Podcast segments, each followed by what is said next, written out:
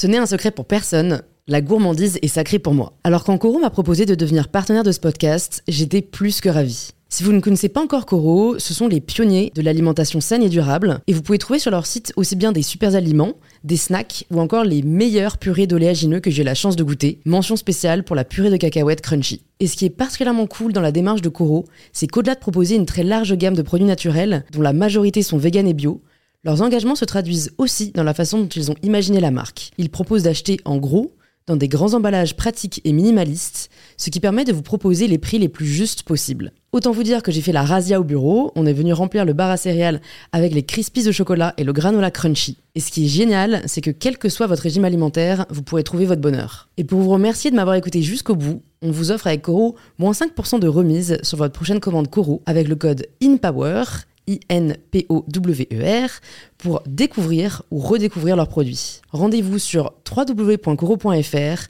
et surtout, régalez-vous.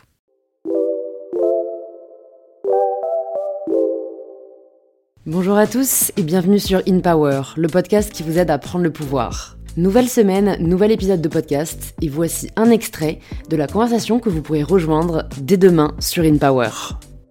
Vous avez toujours eu cet attrait pour euh, le fait de se poser des questions? Parce que j'imagine qu'enfant, vous ne euh, formuliez pas ça comme de la philosophie. Non, mais quand on est petit et qu'on s'ennuie, ce qui était mon cas, et qu'on a des livres à disposition, ce qui était mon cas aussi, on découvre dans les livres euh, qu'on lit. Moi, je lisais La Comtesse de Ségur. C'était des livres qui avaient plus de 100 ans quand je les lisais. Et pourtant, ce qu'on me racontait, ce qu'on m'y racontait, ressemblait parfois à ce que je vivais, parfois c'était bien plus grave. Mais il y avait un point commun à tout ça, c'est que des histoires vieilles de gens qui étaient morts depuis des années, des décennies, ou de gens imaginaires, ressemblaient terriblement aux miennes. Et j'avais un double sentiment, à la fois le sentiment d'être moins original que ce que je pouvais penser, et en même temps, pour le meilleur, le sentiment d'être moins seul. Et euh, c'est cette euh, convergence d'intérêts qui a produit, développé chez moi un amour de la lecture, tout simplement. Parce que les livres avaient pour effet, en ce qui me concerne, non pas de m'éloigner du monde où j'étais, ça c'était mon quotidien, je passais ma vie à essayer de penser à autre chose ou à rêver à autre chose, j'habitais sur la Lune, mais au contraire, quand je lisais, j'étais ramené à ce quotidien détestable, mais avec la perspective que donne le sentiment de ne pas être le premier. Pourquoi vous aviez l'impression d'être sur la Lune? Non, je sais pas, j'avais l'impression d'être sur la Lune, c'est que c'était une stratégie, c'est une stratégie d'évitement.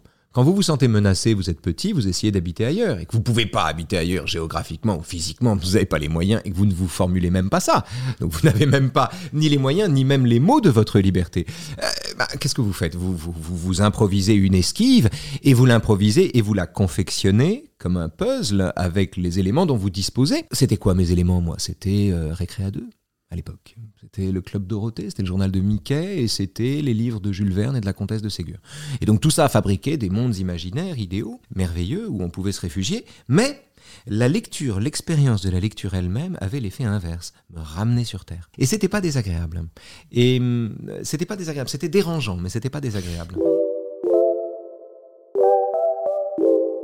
Si cet extrait vous a plu, vous pouvez vous abonner directement sur l'application que vous êtes en train d'utiliser et activer la cloche pour être prévenu dès que l'épisode sera en ligne. Je vous souhaite une bonne écoute et je vous dis à très vite sur InPower. Mom deserves the best and there's no better place to shop for Mother's Day than Whole Foods Market. They're your destination for unbeatable savings, from premium gifts to show-stopping flowers and irresistible desserts. Start by saving 33% with Prime on all body care and candles. Then get a 15-stem bunch of tulips for just $9.99 each with Prime. Round out Mom's menu with festive rosé, irresistible berry chantilly cake, and more special treats. Come celebrate Mother's Day at Whole Foods Market.